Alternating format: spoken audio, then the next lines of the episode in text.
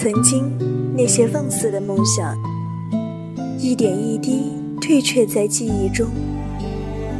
遇见了方程式般的难题，你会发现，原来我并不是那么坚强，原来我还像个孩子一样，依旧哼着最质朴的青春之歌，诉说我们的青春二三事。 이별은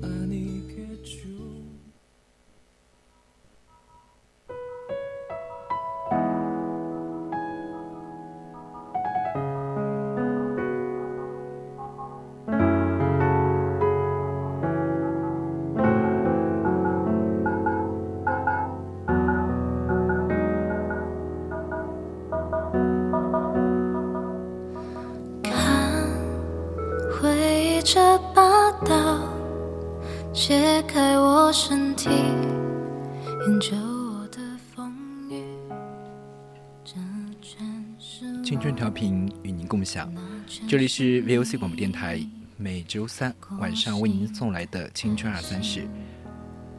我是南艺，想听我们节目的朋友呢，可以关注微信公众号“青春调频”，微博 @VOC 广播电台，以及加入我们的 QQ 听友私群二七五幺三幺二九八。我们今天的主题是我满载星光去追赶太阳。首先进入我们的第一个主题。我们的关系像找不到方向，像大雾中迷路的孩子。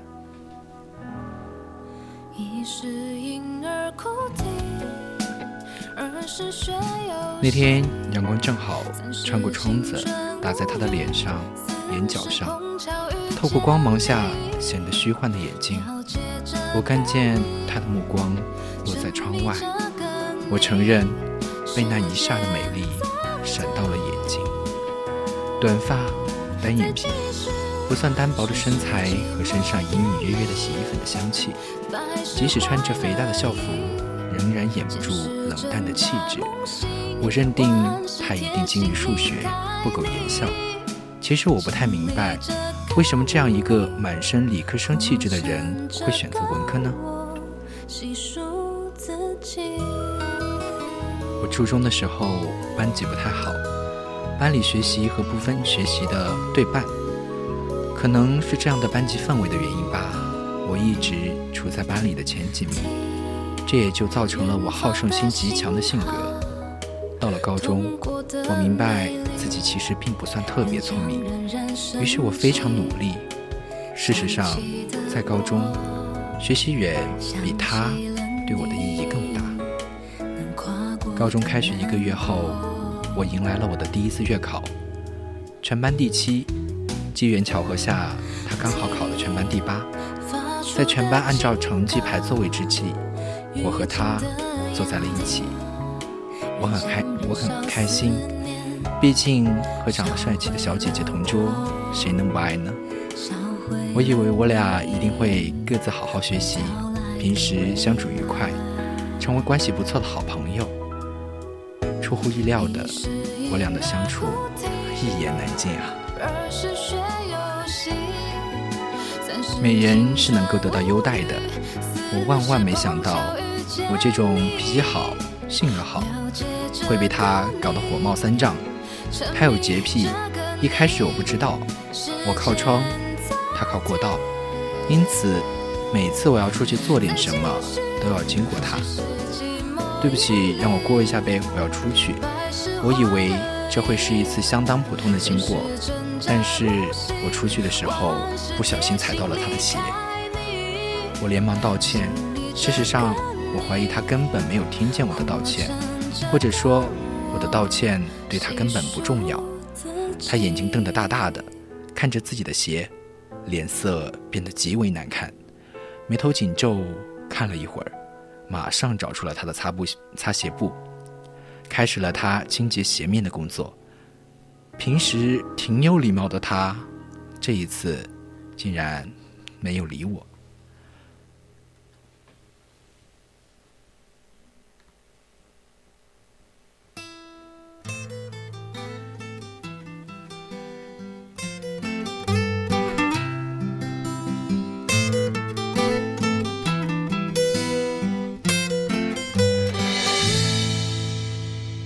有些人爱到忘了情，结果落得一败涂地；有些人永远在憧憬，却只差一步距离。问世间什么最美丽？爱情绝对是个奇迹。我明白会有一颗心当时的我还没有意识到问题的严重性，我只觉得他生气了。毕竟被人踩到了鞋子会生气，可以理解。当时的我道了好一会儿的歉，没有获得原谅，但是因为还有事儿，我就先去处理事情了，打算回来之后再和他好好说。我回来的时候已经打了下课铃了，于是急急忙忙的入座，相安无事的过了两节课。我看他脸色还不错，还以为这件事情已经过去了。结果在下课的时候，我想去厕所，叫他让一下。他也不动，转过头看着我，就看着，也不说话。我甚至已经忘记了之前踩他鞋的事情。我问他怎么了，怎么一直看着我？他不回答，只是把脚放在了我俩之间的空地上敲了两下。我恍然大悟，想起我之前还有件错事儿。好了嘛，别生我的气了，好不好嘛？是我，是我的错，我不是故意的。我看到他眼睛好像弯了一下。然后还是没让。我抓住他的肩膀，疯狂摇晃，并说着一些讨好的话，让他让开。然后说：“我不喜欢别人随便碰我。”我不满意极了，觉得这人怎么这么矫情啊！但也没有表现出什么，日子照常过。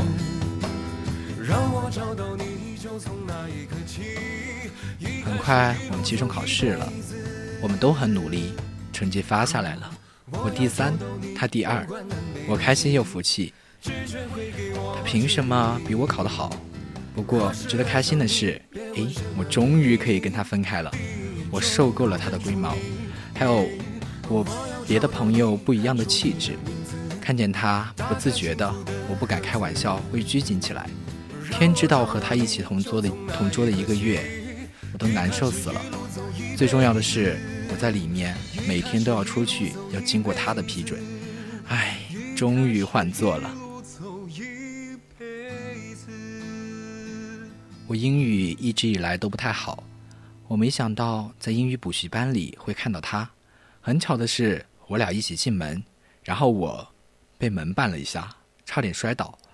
我以为我肯定要在众人面前摔个狗吃狗吃屎。我默默地等待社死的那一幕到来，然后他扶住了我，说：“你小心点嘛。”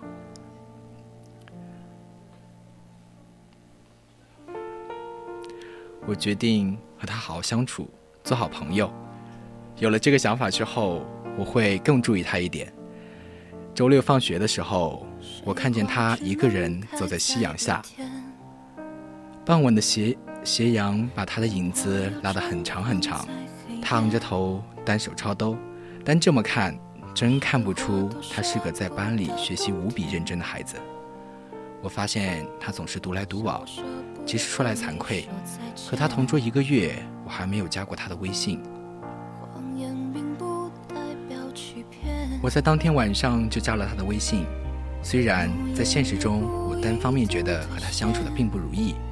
但是我和他在网上竟然出乎意料的聊得来，我们无话不谈，事情的发展和我想的一样，我们一起放学回家，一起在体育课上背书，谈天说地，我和他成了好朋友。相处久了就会发现，他其实并不是冷淡的性子，在熟人面前，嘴角咧了很大，眼睛笑得眯起来。因为腿长的优势，他走得很快，我得在后面小跑追着他。又下得远，他会抓住我的袖子，把我提到他的身边。这个时候，我开心极了。时间如白驹过隙，转眼我进入了高中，已经半年了。新学期开始时，学校门口的文具文具店里总是人挤人，我真佩服我的眼力。拥挤中，我还是看到了他和另一个姑娘。那个小姑娘长得很可爱，甜甜美美的。最重要的是，我没见过。我和他关系已经好了一段时间了，我竟然没听他谈起过这个小姑娘。晚上的时候，我和他聊了很久，旁敲侧击之下，终于知道那是他发小，从小一起长大，关系很铁。我发现我变了，我以前从来不会介意我的朋友有比我关系更好的朋友。我怀疑我生病了，我刻意，我开始刻意的躲着他，我不再和他一起放学回家，体育课的时候也会拉着他一起加入别人的朋友圈子，而且不是我们两个单独说话，我和往常一样聊天，只是我的话变少了。曾经彼此只要待在一起就有说不完的话，现在似乎经常是侃侃的空白。每次我们两个互相对视，我低头默默不语，他的嘴角会慢慢的抿下来，眼睛里也不再会有星星，整个人显得很平静。他问我你怎么了？最近怎么不理我了？我回答没什么，就是最近我压学习的压力有点大。有点失眠，不太能提起精神吧。我不知道怎么回答。是说我觉得我的性子变差了，占有欲变强了，不希望你和别人玩的那么开心了，还是说我希望你只是和我玩？这太奇怪了，简直荒谬，并且我自己也有无话不谈的好朋友，也有从小到大的发小，这简直是双标。我只能说，没什么。我们的关系找不到方向，我像大雾中迷路的孩子。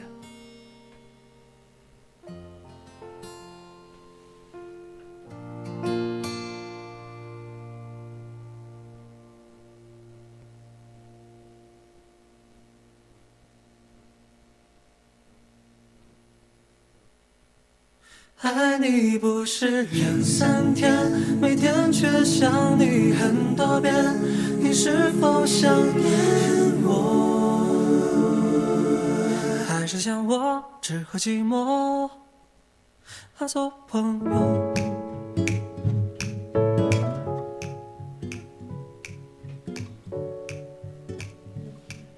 我还记得那是一个周六的傍晚，夕阳洒满了满天。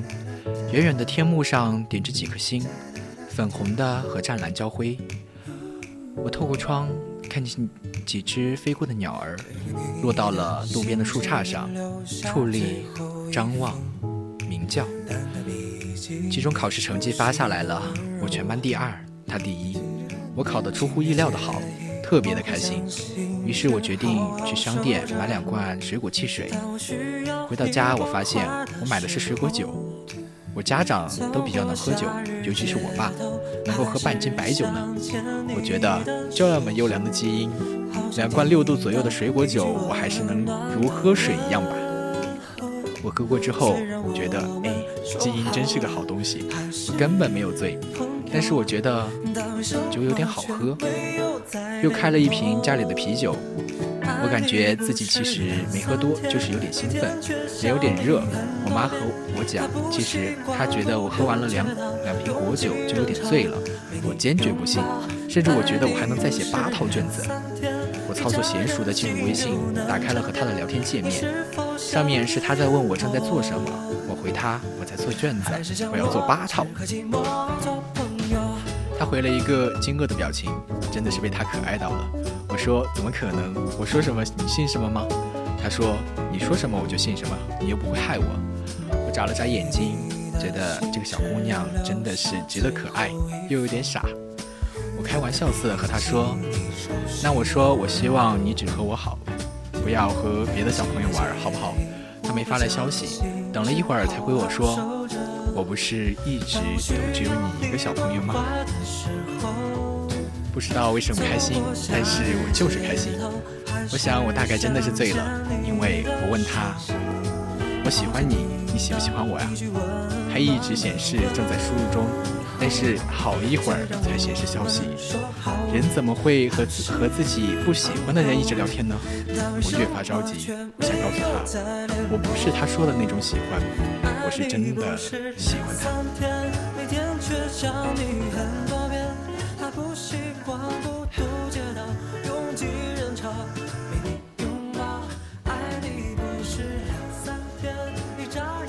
我明明白白的告诉他，不是你说的那样，我喜欢你不是朋友间的喜欢，是想和你牵着手一直走下去，谈恋爱的那种喜欢呀，是只有你，只有我，我也只有你的那种喜欢。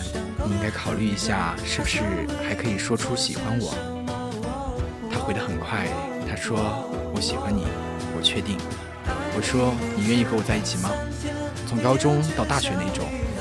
你说分手，我也不会分的那种。他说好。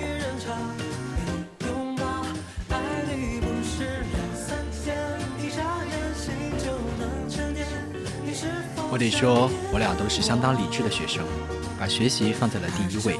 即使在一起，也和从前没有什么不同。快到高三了，学习相当紧张。傍晚是我最喜欢的时间了，因为那时候我们吃饭的时间。我俩吃完饭，在学校操场上操场上散步，紧张学习中一点小的惬意，似乎让操场上塑料的假花假草都开始散发出了香气。我在夕阳渐落的夕阳中看着他笑，我抓着他的手，细细长长的。他常常苦恼地说：“这不是一双女孩的手，不软也不小，抓着手感肯定差。”我就会极其肯定地告诉他，但是很有安全感。即使你的手不软也不小，但是我抓到的时候，我就知道，抓住的是我最喜欢的小姑娘的手。我感觉自己好像抓住了一整个世界。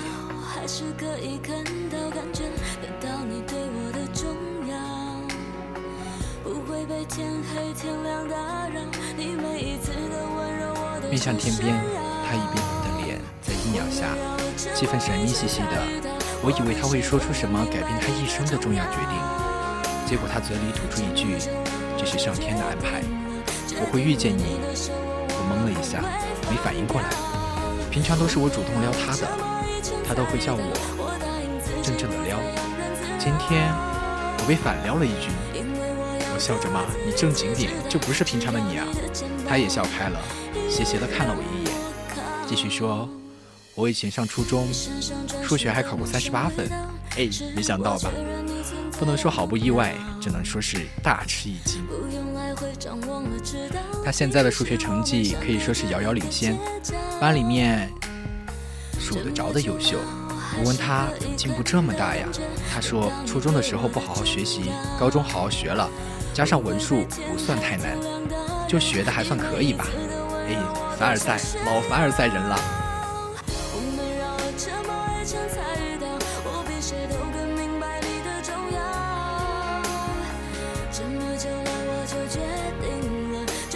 我高中校园里是有商店的，有糖、文具之类的。教室中有小姑娘在吃草莓味的棒棒糖，那香味甜丝丝的，带着小钩子，直往人的鼻子里钻。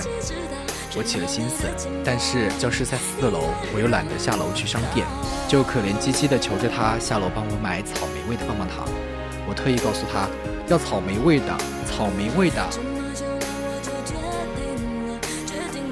他笑眯眯地看着我，想吃棒棒糖，求我啊！我咬牙切齿，为了我可爱的棒棒糖，低下了我高贵的头颅。没办法，我屈服了。他兴高采烈地下楼去，开开心心上楼来，带来的不是我想要的，而是一个柠檬味的棒棒糖，一袋薯片和一个面包。是草莓味的没有了吗？嗯。所以我给你买了别的，虽然没有草莓味的，有点失望，但是他买了好多好吃的。我完全把草莓味的棒棒糖抛在了脑后，有了更好的选择。人类就是这么容易改变主意。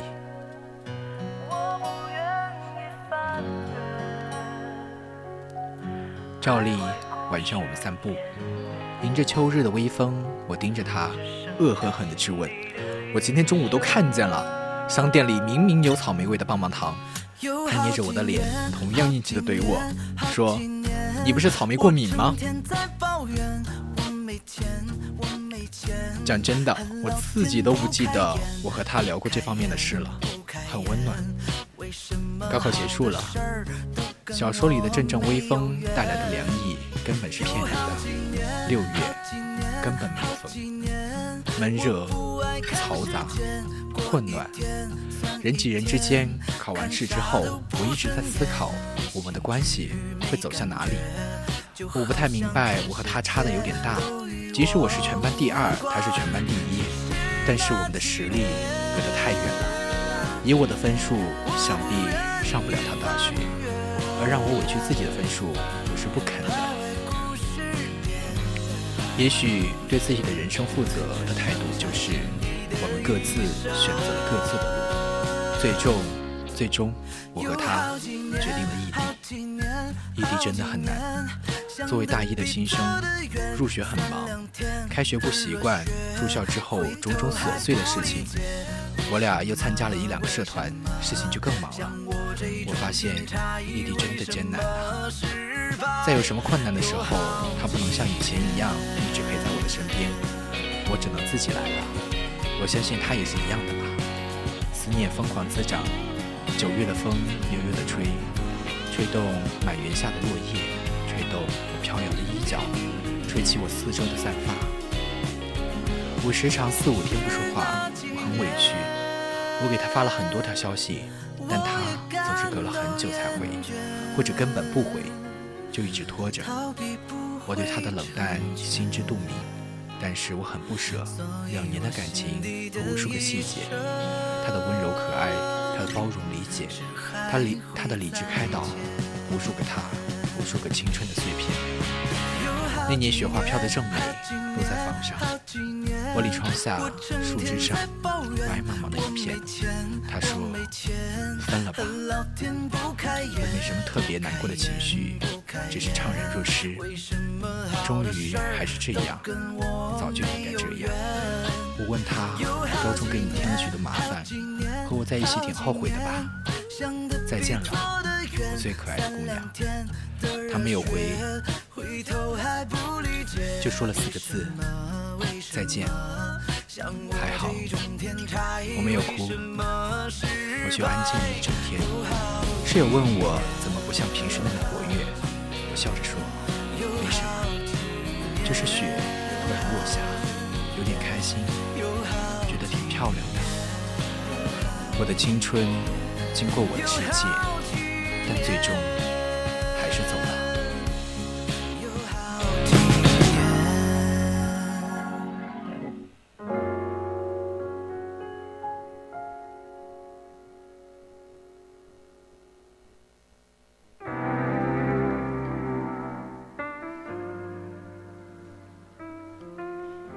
现在是北京时间十二点五十六分，那么今天的青春二三事到这里就结束了，我们下周再见，我是主播南一。